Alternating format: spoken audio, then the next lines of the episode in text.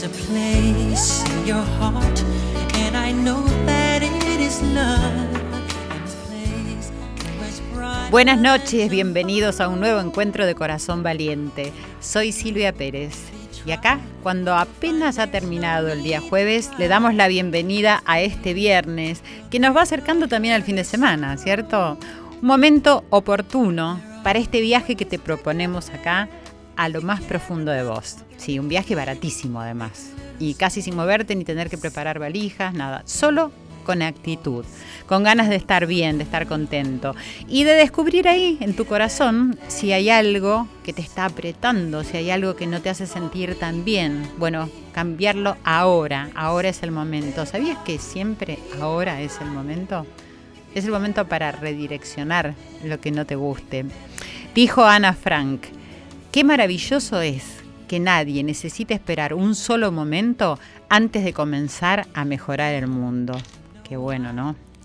Y así al limpiar tu corazón te vas a encontrar con lo más valioso que tenemos, los valores humanos. Y hablando de valores, el otro día me preguntaba, ¿cuánto y cómo me valoro? Y te voy a decir la verdad, no supe muy bien qué responder. ¿Te preguntaste alguna vez eso? Si te valorás. Lo que sí seguro que te has preguntado es si te valoran los demás. Eso estoy segurísima, porque todos nos preguntamos eso o decimos, no me valoró, me valoran. Alguna vez hemos sentido que sí, que alguien de, la familia, nuestros hijos, los amigos, la pareja o en el lugar de trabajo sentimos que nos valoran. Mm, y a veces sentimos que no nos valoran, ¿cierto? En mi caso me di cuenta claramente que cuido mi salud física bastante. Soy vegetariana, eso desde hace décadas, que me obliga a pensar rigurosamente en qué comer cada día de mi vida. También practico mucha actividad física, pero porque me encanta y eso como consecuencia me asegura que puedo tener una, una salud bastante buena.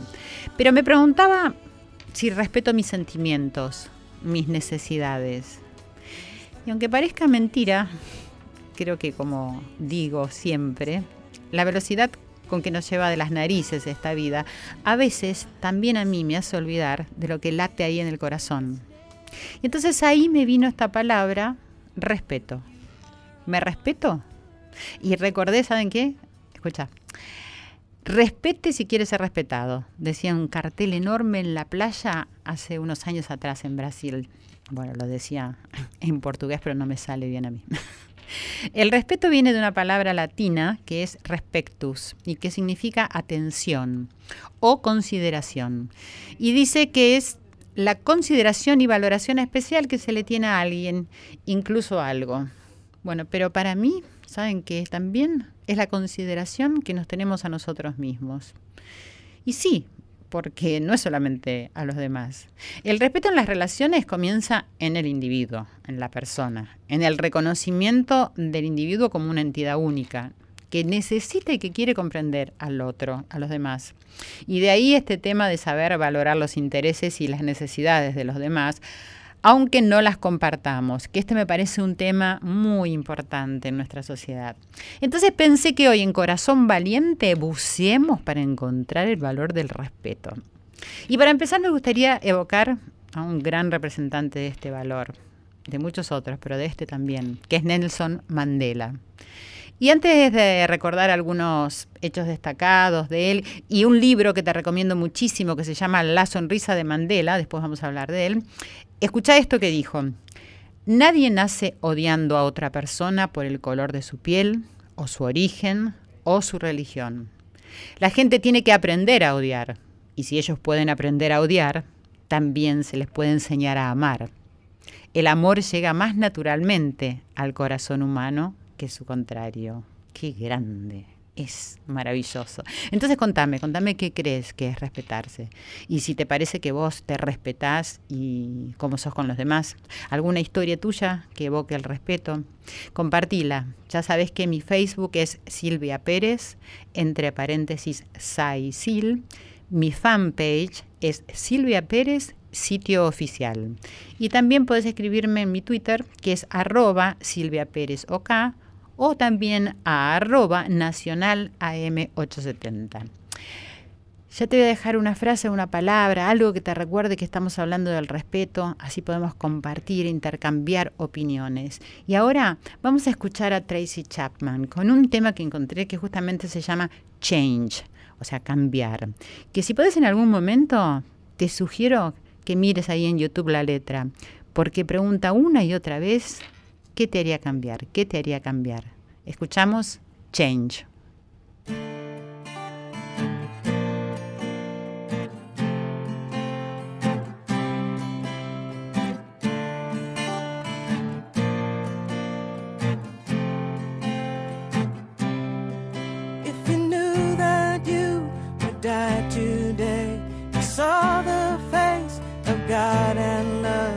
Change?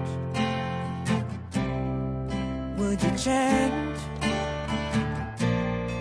If you knew that love can't break your heart when you're down so low, you cannot fall, would you change? Would you change? How bad, how good does it need to get?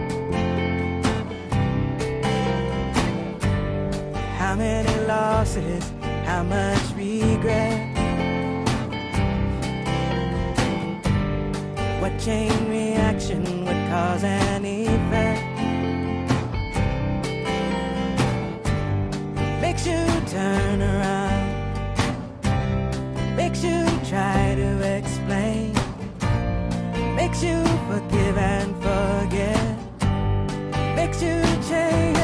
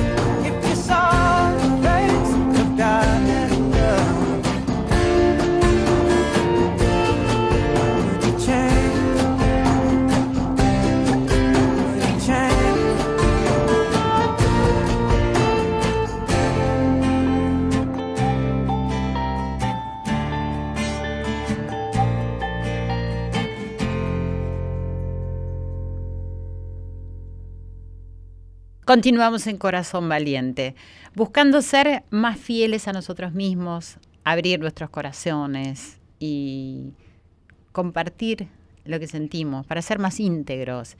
Y para eso hoy vamos a hablar con la licenciada Virginia Gowell.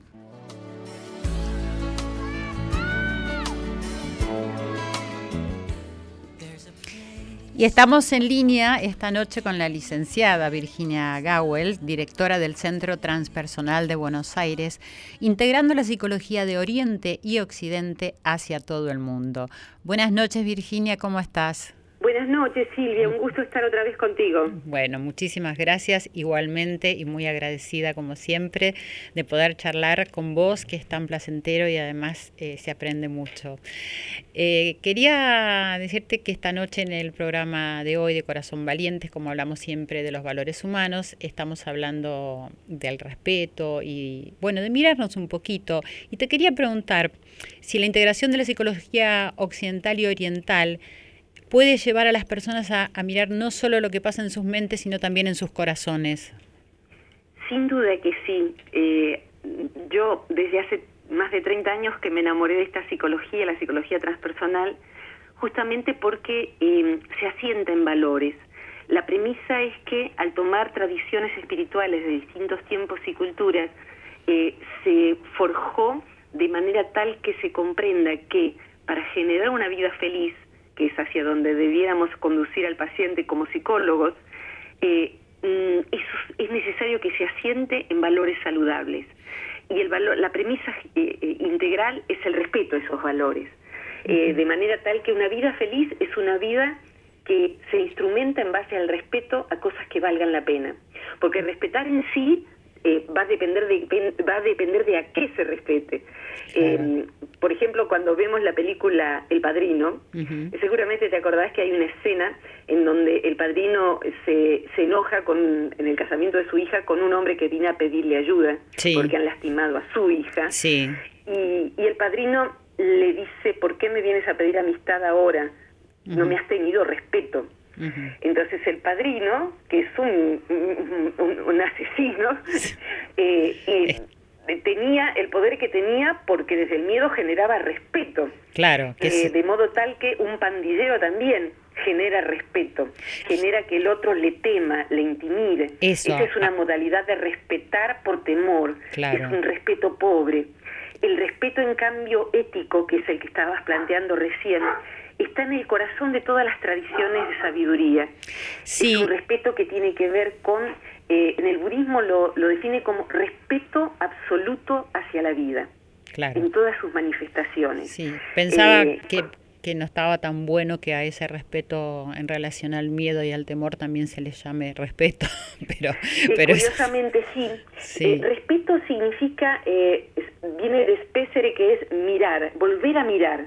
Eh, volver a mirar, fíjate vos, ¿no? Cuando uno se asusta, se encoge y mira hacia arriba a algo que lo intimida, es como volver a mirar buscando la sentencia en el ojo, en los ojos de la persona que te está amenazando, del pandillero, del ladrón, y hay un respeto hacia ese poder.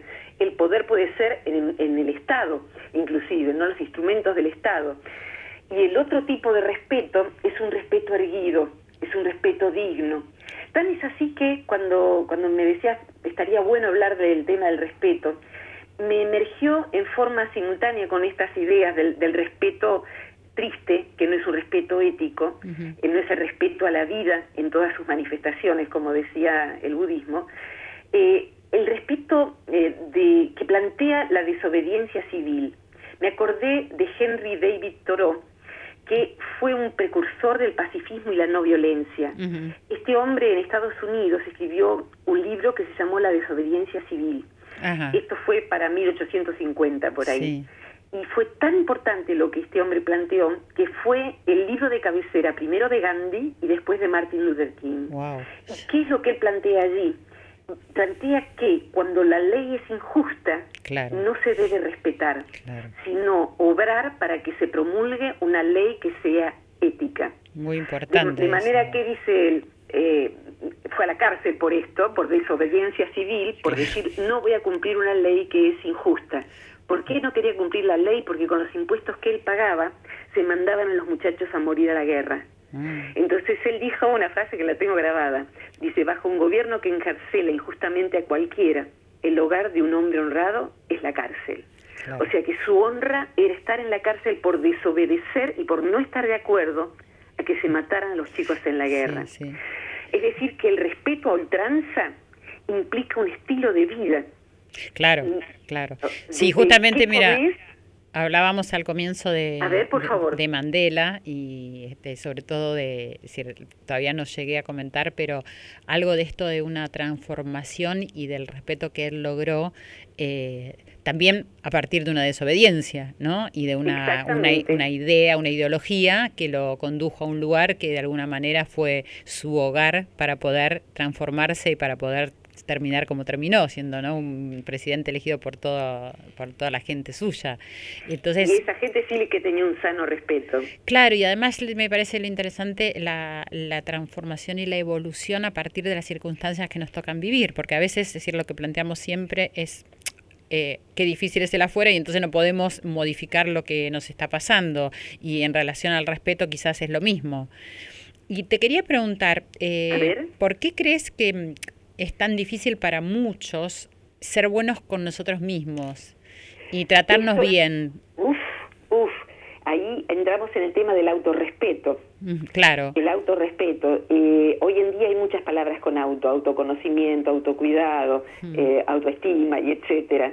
Y la palabra autorrespeto me parece que te que, que, pronto y que lo voy a ver y lo vamos a ver va a estar en, en, en la escuela primaria el ah. autorrespeto como parte de la educación. El autorrespeto es respeto al propio cuerpo, respeto a, al propio tiempo, a la propia vida. Si yo me respeto, si me enseñan a respetarme, eh, no voy a tercerizar. La persona que no se respeta termina tercerizando esa falta de respeto. ¿Qué quiero decir con esto? Si yo no me respeto, voy a conseguir gente que no me respete. Claro. Voy a encontrar afuera quien tampoco me respete y porque lo voy a permitir, porque voy a dejar que, eh, que se me avasalle. Y cuando miramos hacia Oriente o a las tradiciones espirituales, eh, allí nos encontramos con una cosa muy, muy singular, que es que eh, el respeto hacia sí mismo es el valor ético esencial, porque cuando digo sí mismo, significa que en mí está encarnada la vida con mayúscula. Para quien cree en Dios, digamos que en cada uno de nosotros hay una porción del todo, de eso sagrado. Entonces, el respeto, en respeto de eso sagrado, le tengo que dar una buena vida y una posibilidad de evolución, de amor, de, de, aprovechar el tiempo. Entonces, el autorrespeto va a tener que ver con autorrespetar el destino de uno, el destino como despliegue de uno. Sí, a mí me... Y dentro de eso, puesto que tenemos un vehículo, vivimos en, un animal llamado cuerpo, eh, el respeto hacia el propio cuerpo es algo esencial como disciplina. Fíjate que yo tengo un amigo que es franciscano y vive en una ermita en Tafí del Valle, y él me contó que San Francisco de Asís hablaba del hermano cuerpo.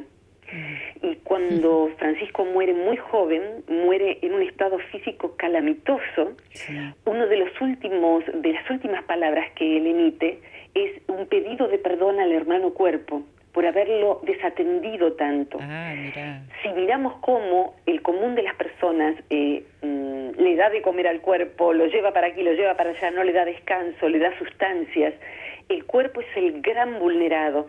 Eh, las personas que, que automaltratan al cuerpo, eh, con mucha frecuencia tienen animales en casa. El cuerpo es un animal y hay veces en que mm, a ningún otro animal le haríamos lo que le hacemos al cuerpo. Muchas personas que, que, han estado en mi entorno eh, han empezado a cambiar su relación con la alimentación, con el propio cuerpo, con el propio tiempo, a partir de darse cuenta de que el, el cuerpo es el primer animal que hay que adoptar. Eh, sí, yo estoy totalmente de acuerdo. De hecho, empecé el programa del día de hoy preguntándome si me respetaba y a mí particularmente me pasa que me respeto desde ese lugar, cuidando mi cuerpo mucho, porque soy vegetariana y porque hago actividad física, pero también llegué al punto de preguntarme si también respetaba lo que sentía, lo que tenía ganas de hacer, mis compañías y mis emociones, eh, que también me parece un alimento de ese cuerpo, ¿no? En, definitiva. Totalmente. claro que sí. ¿Y vos crees que se puede ayudar a alguien que no, no se aprecia tanto o no se respeta tanto? ¿Cómo se podría ayudar a una persona que le pasa eso? Afortunadamente, eh, hay hoy en día la expansión de terapias más humanísticas, eh, desde una terapéutica donde se considere que mm, solamente la patología y solamente sacar al paciente de la patología, esto es muy chiquitito para la vida de un ser humano que busca la expansión. Y hoy en día eh, la psicoterapia humanista, la psicoterapia transpersonal, las psicoterapias que van hacia la emoción y hacia los valores, porque los incluyen, van ayudando a que la persona se dé cuenta de los hábitos emocionales insanos. Y dentro de esos hábitos emocionales, emocionales, físicos, mentales, pero los emocionales, los hábitos sobre todo relacionales, son los que hacen que uno elija vínculos y elija modos de vincularnos, donde se den circunstancias donde el perjuicio siempre acontezca como una falta de respeto hacia sí mismo. el otro llega tarde, el otro no cumple, la persona se sacrifica. El, el, el, paroxismo de esa falta de respeto es la codependencia, se llama codependencia. De hecho, hay eh, en todo el mundo y en Argentina también hay fundaciones que ayudan a personas adictas a personas, porque uno se pierde en el otro y al perderse en el otro se está faltando respeto a sí mismo. Sí, he leído. Eh, creo que esto es eh, también uno de los cimientos de la violencia de género. Claro. y, es muy importante, sí, señalarlo. En la violencia de género primero ha habido una falta de respeto hacia sí mismo eh, eh, aumentando el límite de tolerancia más allá de lo aceptable cada vez, cada vez más, ¿no? Claro, eh, sí, falta de respeto y de autoestima.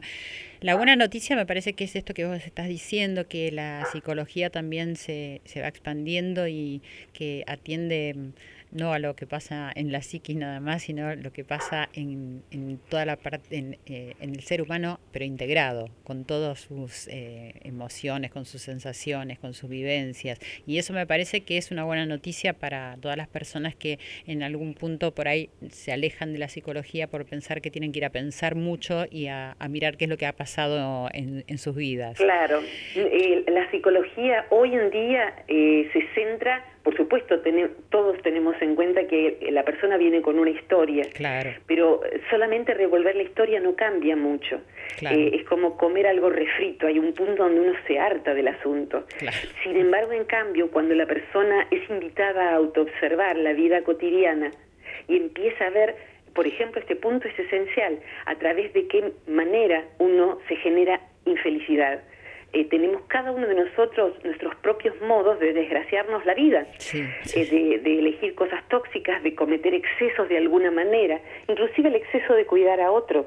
Claro, claro. Sí. Cuando nos damos cuenta, eh, no, eh, podemos empezar a hacer otra cosa. Todo empieza, el autorrespeto empieza por darse cuenta. Y curiosamente, la persona que empieza a respetarse, pero que, que yo sé que vos lo comprendés, que no es de un modo narcisista. Eh, yo me respeto porque yo soy lo primero. No, no se trata de eso. Se trata quizá como esta mirada, ¿no? lo sagrado está en mí, soy responsable de esta vida que voy a llevar conmigo hasta el último día. Entonces, cuando empezás a ver tu vida, eh, termina siendo que el final del respeto es un respeto que tiene que abarcarlo todo, porque uno empieza a darse cuenta que uno es uno con todo.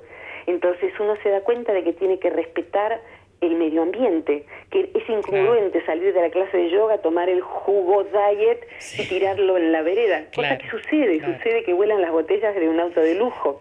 Entonces, que, eh, el respeto es el respeto a las normas de tránsito, el respeto a no tapar la rampa para discapacidad, el respeto, el respeto. Un país ordenado es un país que respeta. Sí. Eh, mira, me viene ahora por asociación, recuerdo estar andando por una ruta en California y ver que tenía a lo largo de toda la ruta como una, una especie de lona, kilómetros y kilómetros de lona de los dos lados, más o menos de un metro de alto. Mm. Y me llamó mucho la atención porque eran muchos kilómetros. Y le pregunté a, mi huésped de allí qué, para qué era esa lona. Y era que era época de mm, eh, eh, cuando se multiplicaban los sapos y que los sapos eran muy importantes para el sistema, pero por cómo estaba esa parte, eh, por dónde pasaba la ruta, había muchísima cantidad de sapos que cruzaban la ruta y eran matados ah. y se perturbaba el ecosistema. Entonces yo digo, wow, nos falta mucho todavía, pero curiosamente respetar todo es, es eso. Eh, hoy en día en, en, la, en, la, en la ciencia de los sistemas se le llama supercoherencia.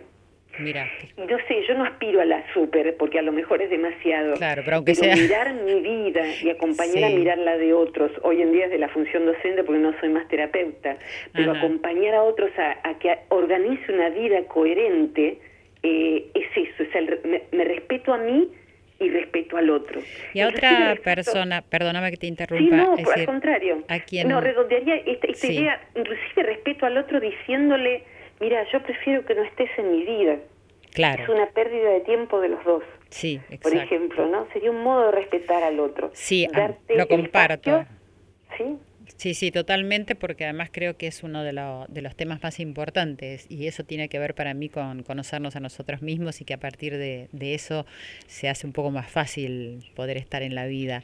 Y un tema que también me preocupa en relación a, este valor que estamos hablando es el de la gente mayor, ¿no? El respeto a los ancianos o a aquellos abuelos, a quienes han vivido tanto y tienen tanta experiencia y yo he visto que en otras culturas por ahí tienen un, gran respeto por ellos, pero que acá no sucede eh, casi en ningún ámbito, ¿no? Ni siquiera en el familiar y inclusive en mi familia yo veo, mi mamá tiene 96 años y sí, y cómo es necesario que la integremos en una reunión familiar para que no, no quede separada y no quede sola. Y creo que eso sucede mucho y eso para mí es algo que tiene que ver con la educación que nos falta, ¿cierto? Sí, sí, tiene que ver con la educación te diría que eh, es el eh, la falta de respeto al vulnerable.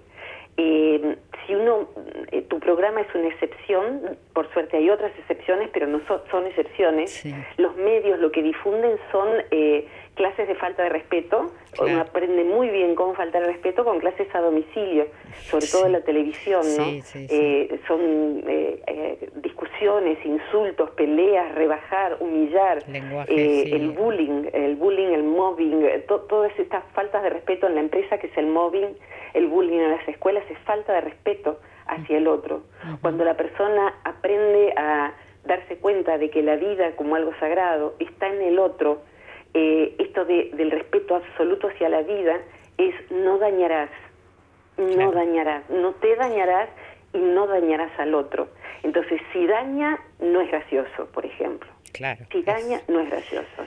Eh, y el vulnerable necesita de mi compañía, necesita de mi atención, porque además el próximo vulnerable soy yo porque me quebré una pata, porque estoy en un duelo o porque sucede que envejecí también. Entonces, eh, creo que está muy bueno esto que vos señalas, el respeto al vulnerable, el respeto a ese que, en el caso del anciano, de, los viejitos, el poder eh, acercarse a, a, esa vida, aprender, Sabes que para mí es muy común hoy en día, con los viejos copados que hay, los viejos increíbles, que haya alumnos online de todo el mundo eh, que pasan los 80 años. Esto te diría desde los últimos 5 años, sobre todo porque hay más computadoras en las casas. Claro. Y que se animan y que dicen, yo quiero saber sobre las emociones, yo quiero saber sobre los sueños. Y vos ves que, como en, las publicidades, ¿no? Llaman al nieto y hasta que dominan la computadora. Y ahí tenemos, y son, cuando, cuando sucede esto, curiosamente entre la gente sensible que busca el autoconocimiento, esas casi siempre son mujeres, esas matriarcas, si están en un retiro todos quieren la foto con la con la de 80. Claro, totalmente. porque todos quieren llegar a, tener una mamá así, una abuela así o ser uno así. Claro, y es un ejemplo maravilloso porque porque nos hace pensar que vamos a llegar a darles espacio y reírnos y aprender y preguntar eh, la verdad es que está muy bueno que lo señales. Ahí hay vida vivida. Bueno, Virginia, un placer como siempre charlar con vos. Espero que algún día estés por acá, por la radio con nosotros, porque siempre seguramente que sí, seguramente que sí.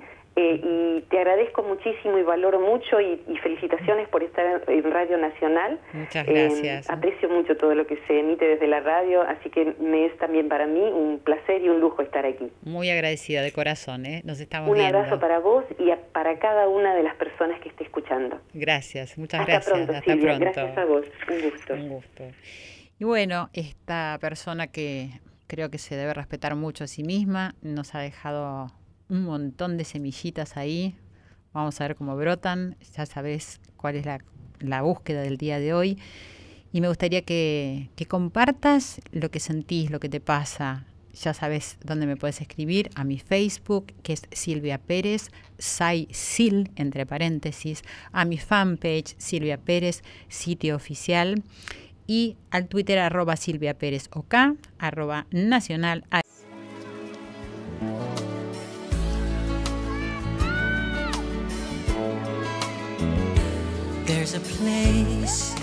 Seguimos en Corazón Valiente, abiertos a recibir y a dar en el ida y vuelta constante de la vida, a viajar. ¿Estás viajando hacia las profundidades de vos?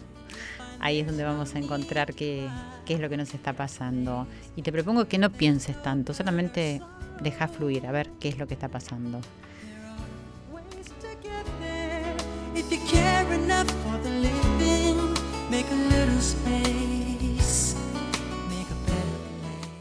Y estamos en línea con el empresario teatral más reconocido de nuestro país desde hace más de cuatro décadas, seguro que preside la Asociación de Empresarios Teatrales y Musicales, que tiene varios teatros en Buenos Aires, en Mar del Plata, salas teatrales, y que para mí ha ejercido una gran responsabilidad sociocultural en la comunidad desde hace tantísimos años. Y estamos hablando de el señor Carlos Rottenberg. Hola Carlitos, ¿cómo estás? Buenas noches. ¿Qué tal Silvia? Buenas noches. Muy bien. Bueno, muchas gracias por atenderme, por estar acá presente en Corazón Valiente donde, bueno, me he propuesto con este programa que podamos sacar a la luz los valores humanos que me parece que la, falta de práctica de ellos están complicando un poco a la humanidad. Así que, bueno, quería preguntarte si, para empezar, para ir calentando este, este reportaje, si siempre quisiste ser empresario o se fue dando por tu amor al cine y al teatro o por tu amor a contar toda la gente que había cada vez que ibas a un teatro. Es una mezcla de todo lo que acabas de anunciar en realidad arranco desde muy chico, según mis padres a los cuatro años, según mi memoria emotiva a los ocho, a, mirar la película cuando me llevaban al cine con un ojo, como digo yo, y con el otro contar cuántos chicos había en la platea. Eso o sea que te pasaba naturalmente. Me pasaba naturalmente y siempre me interesó saber eh, lo mismo que quiero saber hoy sé que no tiene respuesta, que es el gusto del público, ¿no? Sí. Eh, conocer qué es lo que, lo que la gente, las personas, eh, nos interesa, pero eso es lo más mágico de esta profesión. Creo que de muy chico entonces estaba en esa búsqueda y profesionalmente después de 42 años haciendo lo mismo, lo sigo, lo sigo intentando encontrar. Eso es maravilloso. No, es decir, porque es observar a la gente y, ver, me, encanta eso que me decís, ver qué le pasa, qué es lo que les interesa y por qué les interesa, ¿no? Y... Sí, pero sabemos que en estas disciplinas, cuando se trata de concitar a una audiencia, ya sea en una obra de teatro, en una película, en un programa de radio, en un programa de televisión, en un disco, eh, en un periódico, en una revista, eh, lo más difícil justamente es embocar con el gusto del público, sobre todo si tenés parámetros, eh, digamos, de buen gusto éticos y morales que, que lo justifiquen, ¿vale? decir, estamos hablando de un lineamiento en cuáles son los extremos hasta donde uno puede llegar de un lado y de otro y, tratar, insisto, de, de encontrar ese, ese lugar común que cuesta tanto. Y decime, ¿qué rol tuvieron tus padres en esa elección que vos ibas haciendo desde tan chico? Y fundamental, seguro, de eso, porque yo soy un convencido que la cuna eh, familiar en todos los en todos los sentidos es, es la primera la, la primer mamadera cultural, social, de vida te lo da, te da la cuna familiar. Sin duda. Eh, en ese sentido, eh, ellos podían tener, lo manifestaron siempre, por suerte viven y lo siguen manifestando hoy, que en todo caso lo que tenían era la duda sobre si lo mío, qué era lo mío, por qué necesitaba conectarme con, con la platea antes incluso que con la obra que estaba exhibiéndose. Sí, sí. Y, me mandaron, yo tengo 59 años, estoy hablando de eh, 50 y pico de años atrás, me llevaron a hacer algo así como un test vocacional eh, que les terminó dando que lo mío era una vocación y que no tenía una patología de otro tipo. Claro. y decime, ¿qué valores tenés de tu mamá, por ejemplo? Y de tu papá también. Te fundamentalmente de los viejos, la posición ética ante la vida. Yo creo que eh, a mí me gusta mucho usar la palabra ética, pero usarla no por, por decirla, me gusta aplicarla. Estoy convencido que ética hay una sola y la ética eh, puesta al servicio de lo que fuese. En mi caso podría decirte mi rol empresario, sí. pero también en lo que tiene que ver con lo cotidiano, en el, en el cómo vivir y cómo respetar al otro. Eh, me parece que en ese sentido eh, los viejos, vuelvo a reiterar, son esa base eh, que, en definitiva después cuando creces, si bien no es una regla fija, porque he conocido y seguramente otra gente conoce casos de, de, cunas maternas y paternas muy muy fuertes y, y, con un mensaje realmente muy muy de buena vida y termina dando un resultado a lo mejor adverso. Pero en la mayoría eh, reitero que lo que se mama de chico es lo que perdura de grande. Sí, yo comparto con vos también, creo que la, primera formación y educación es en la familia y después recién en el, jardín de infantes.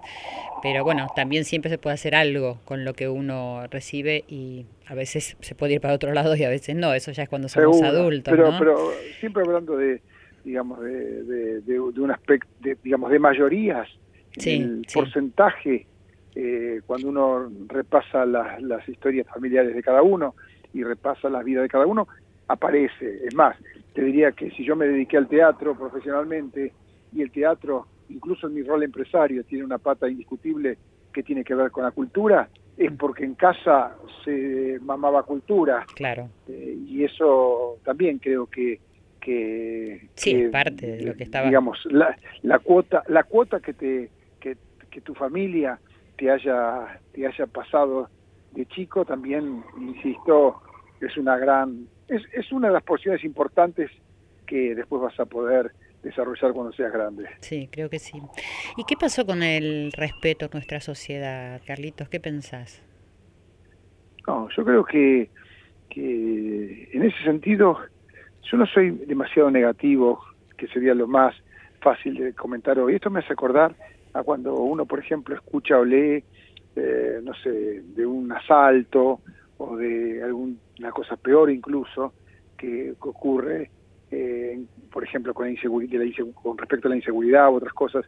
Y yo siempre digo, pero ojo, no nos confundamos, porque muchas veces con eso empezamos a tener la, la realidad, o sea, la realidad argentina es mundial, pero vamos a hablar de la Argentina. Sí para mí está dada por la gente que se levanta a las 4, 5, 6 de la mañana en, por ejemplo, la provincia de Buenos Aires para abordar los trenes para llegar a trabajar. la, La, la, comunidad está dado por caminar por la calle donde la mayoría de las personas con las que nos cruzamos a diario es gente honesta. La mayoría de gente que estudia, que trabaja, que el obrero que está construyendo algo, el ingeniero que estudió para poder impartir esas órdenes, o eh, el piloto de un avión, estoy mezclando cualquier tipo de profesión. No, no, no, pero está bien, está perfecto. Eh, de todas maneras, eh, yo no te pregunto, es decir, ¿por qué no hay respeto? Yo te pregunto que vos me digas qué es lo que pensás si hay respeto en nuestra sociedad. Sí, yo creo, yo creo, mira, yo puedo dar fe que la gente, por ejemplo, en mis 42 años de trabajo me ha cumplido siempre la palabra. Entonces, y cuando digo siempre, quiero decir que no necesito, por ejemplo, firmar un contrato para que para que dos partes se pongan de acuerdo en ese respeto. Entonces depende también, eh, depende también que cómo trata uno al otro. O sea, yo conozco también gente que, que plantea el respeto a partir de cómo me trata a mí, pero yo no hago lo mismo con el otro. Sí. Eh, vos sos actriz, por ejemplo, ¿no? Sí. Alguna vez yo me he enojado con algún elenco donde demoran la función 20 minutos para comenzar. Sí. Y mi, mi pregunta es, cuando usted, vos llegas al aeropuerto o tenés que tomar un micro. Si se demora 20 minutos, ¿te molesta o te da lo mismo? No, claro. No me molesta. Y si te molesta, ¿por qué entonces empezamos la función más tarde? Claro. Lo ves como ejemplo vulgar, ¿no? No, pero yo lo sé, además yo te conozco, yo he trabajado con vos y yo creo que, por ejemplo, el respeto que te tiene a vos todo el medio artístico y empresarial tiene que ver con lo que vos sos, ¿entendés? Porque vos estás planteando un respeto, pero a partir de una, de una verdad. Y yo siempre digo que el respeto está asociado a la verdad, ¿entendés? Sí, sí, con el ejemplo que... hay, que, ponerlo, por eso digo, hay que ponerlo en práctica. Yo Hay un viejo dicho que dice, no hagas al otro lo que no quieras que te hagan, ¿no? Sí. Bueno, eh, yo eso lo tengo, lo, llevo muy presente a diario, ¿eh? Sí, está bien. O sea, me parece que, que la mejor la mejor manera de saber si le estoy faltando el respeto al otro es saber a la inversa, ¿cómo, cómo sentiría ¿Cómo yo te sentiría? que me está tratando? Es muy sabio eso. Escúchame, ¿crees que desde el teatro se podría educar más, por ejemplo, o más masivamente, llevando más, más allá de llevar obras a los colegios eh, o a ciertos teatros independientes, ¿se podría, si considerás que el teatro puede ser un medio de educación importante? Yo no creo que sea de educación, sí de cultura, no tengo dudas. Me parece que la educación se busca en otros ámbitos lo que sí puede, en todo caso, la actividad artística, no sé si tanto el teatro, porque el teatro es un nicho bastante limitado en relación a los medios más masivos, como por ejemplo puede ser la televisión, incluso la radio. Pero desde el punto de vista de, de, formar, yo no digo que el teatro tenga que formar, pero sí pienso que hay muchas cosas que pueden deformar, que es diferente. Eh, un ejemplo para llevarlo con nombre y apellido es más fácil. Yo creo que, por ejemplo, hay un programa que se llama Caso Cerrado, que se emite ahora por la pantalla de Telefe. Vi algunos programas de Caso Cerrado. Yo creo que el crecimiento de audiencia de Caso Cerrado es inversamente proporcional al de la cultura. Claro. Pero es una apreciación personal. Sí, sí, que comparto, sí. ¿no? Sí, sí. No me, quedo, no me quedo con el tema del teatro. Me parece que quienes nos dedicamos y tenemos ligazón con el mundo artístico, tenemos eh, eh, ciertas responsabilidades porque estamos por delante de lo que es el común denominador de la gente en esa responsabilidad. O sea, no es lo mismo, insisto, recién dije un piloto de avión, todos subimos al mismo avión, pero no es lo mismo que lo pilotea que el que se sienta en la fila 6 a, que lo lleven, ¿no? Bueno, me parece en ese sentido que hay una responsabilidad y, me viene a la memoria cuando antes decía los límites, ¿no? Mm. Vos y yo participamos, por ejemplo, de aquellas temporadas con el Negro Olmedo. Sí. Y me parece que en aquel momento, por ejemplo, ese humor popular, que también era criticado, y lo comprendo para la época, por, por, por, ciertos parámetros que salían de cauce, era el límite, el límite que en definitiva se podía aceptar familiarmente para ver un programa de televisión de ese estilo y llevarlo también al teatro. Sí. Me parece que, que saber autoimponerse los límites es eh, lo que aquí impera, más allá, insisto, cuando estamos hablando de lo público. Después en lo privado, sí, obvio. que cada uno haga en sus cuatro paredes lo que quiera. En sus cuatro paredes sobre todo, y sin camarita por ahí. Eh, sí, eso es más difícil hoy en día, ¿no? Eso es muy difícil, me parece. Eh, vos sabés con, creo que con bastante claridad que el éxito y el fracaso son parte de tu negocio y me parece haberte escuchado decir alguna vez que el, ni el éxito te generaba mucha euforia ni el fracaso mucha tristeza, ¿es así? Así es. Bueno, claro, que te, quiero preguntar si para tu vida privada te pasa lo mismo. Sí, sí, yo trato de aplicarlo. Mira, yo digo siempre que si después de 42 años, 59 de vida y 42 de profesión, en un medio con el que yo, con el que yo disfruto, ¿eh? eh puedo mantener mi presión en 13.8, es entre otras cosas porque realmente no me creo demasiado, ni en la profesión ni en la vida, eh, excitarme demasiado con, con los espejitos de colores, entre otras cosas para no caerme demasiado cuando inexorablemente fracaso. ¿Y siempre fuiste así, en los comienzos también, o quizás a lo largo del, del sí, fui, en eso fui siempre así, en todo caso, a lo mejor, si me remonto a mis 17 o 18 años, seguramente tenía un poquito más, llamémosla así, de la impunidad de la juventud. Claro. Porque un adolescente siempre cree que sabe más de lo que sabe. Pero me di cuenta rápido, creo que, creo que con los primeros dos o tres cachetazos del público primero en la profesión, y algún reto de, mis viejos me puso, me puso en causa rápido. Bueno, y para cerrar, de, no, no quiero dejar de mencionar a, a Nico, a tu bebé, que, que, sé que te tiene muy feliz. Y también, aunque nunca se recibe de padre uno, ni de madre, que esa es mi, mi creencia por lo menos, porque no es ninguna universidad, creo que hoy tenés más experiencia de vida que hace 30 años atrás cuando tuviste a Tomasito, que yo lo sigo llamando Tomasito porque lo, lo, conocí en ese momento. Y no tengas dudas. Te quiero preguntar, ¿qué tenés en cuenta hoy, por ejemplo, en este momento, más allá de que el disfrute y el goce, imagino que debe ser diferente? ¿Qué tenés en cuenta hoy que por ahí hace 30 años atrás no pudiste tener en cuenta con Tomás? Mira, es totalmente diferente, ni mejor ni peor. Por supuesto, uno tiene la seguridad que a los veintipico de años uno no tiene. Eh, lo puedo graficar en un ejemplo muy chiquito. Cuando el bebé llora y uno tiene 20 años siendo papá, Mm. se asusta más que cuando tiene cincuenta y pico, claro. 59 en mi caso, o sea, ya más o menos conoces el llanto y decís, espera que en 10 minutos se le pasa, corres menos en el sentido que tenés más seguridad. Y, y sí te puedo decir que la gran diferencia está que hoy, que estoy próximo a cumplir 60 años en unos meses, eh, me quiero empezar a cuidar más eh, físicamente para poder llegar con mis análisis mejor para que poder verlo a Nicolás cumplir los mismos 30 años que le vi cumplir a Tomás. O sea que te dio vida, te da vida tu Nicolás. por supuesto. Bueno, Eso me parece maravilloso porque además te genera algo muy bueno, que es seguirse respetando a uno mismo. Bueno, Carlitos, te agradezco mucho esta charla y me pareció muy linda. Te mando un beso grande. Un beso y suerte con el programa. Bueno, gracias. Un beso.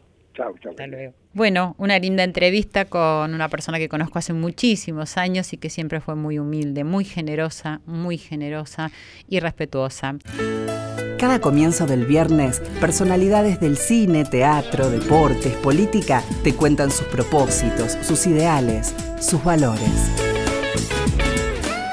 Corazón Valiente.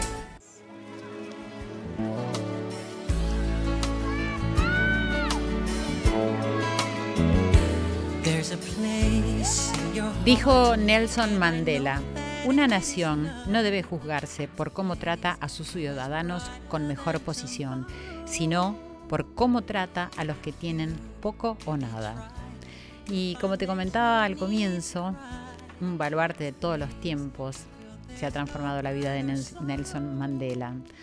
A mí particularmente lo que más me gusta de su historia, eh, como lo comentábamos con la licenciada Gawel, es su evolución a lo largo de tantas vicisitudes y conflictos con los que se enfrentó, no solo afuera, sino que creo que dentro suyo, porque mm, no solo el hecho de que todos destacamos que es una persona que fue condenada por sus pensamientos y acciones durante 27 años, fue luego elegida para liderar a su país y a su gente, pero sus cambios, su transformación. Te hablaba de un libro que se llama La sonrisa de Mandela, que es de John Carlin, que es un periodista eh, inglés, sí, y que ha trabajado también acá en la Argentina, en el Buenos Aires Herald, que tuvo la, la suerte, el privilegio de haber compartido algunas entrevistas con él y de conocerlo bastante de cerca. La sonrisa de Mandela es un libro muy cortito, por eso te digo que lo leas, y abarca la época desde 1990 hasta el 95, o sea, justo en el momento que salió de la cárcel. Y es muy emocionante y es muy inspirador, porque vas viendo en este libro cómo él eh, te relata muchos episodios que vivió, cómo él se enfrenta con la gente que lo quiere atacar. Y, no porque haya sido siempre una persona pacífica, pero mm, muestra con los hechos esa transformación de la que estoy hablando. Eh, en un pasaje del libro, él cuenta, en la cárcel ha habido muchos hombres buenos que comprendían nuestro punto de vista y hacían todo lo posible por hacernos felices. Aunque claro, Mandela tuvo la modestia de omitir que si sus carceleros habían sido atentos con él era porque su propio comportamiento les hacía ser amables. Bueno, de estas pequeñas anécdotas o de que cuando un carcelero, por ejemplo, había tenido un bebé con su mujer y le llevó a escondidas el bebé para que él pudiera tenerlo en sus brazos porque amaba a los bebés, bueno, yo te recomiendo que si podés, La Sonrisa de Mandela, John Carlin, va a ser algo muy lindo.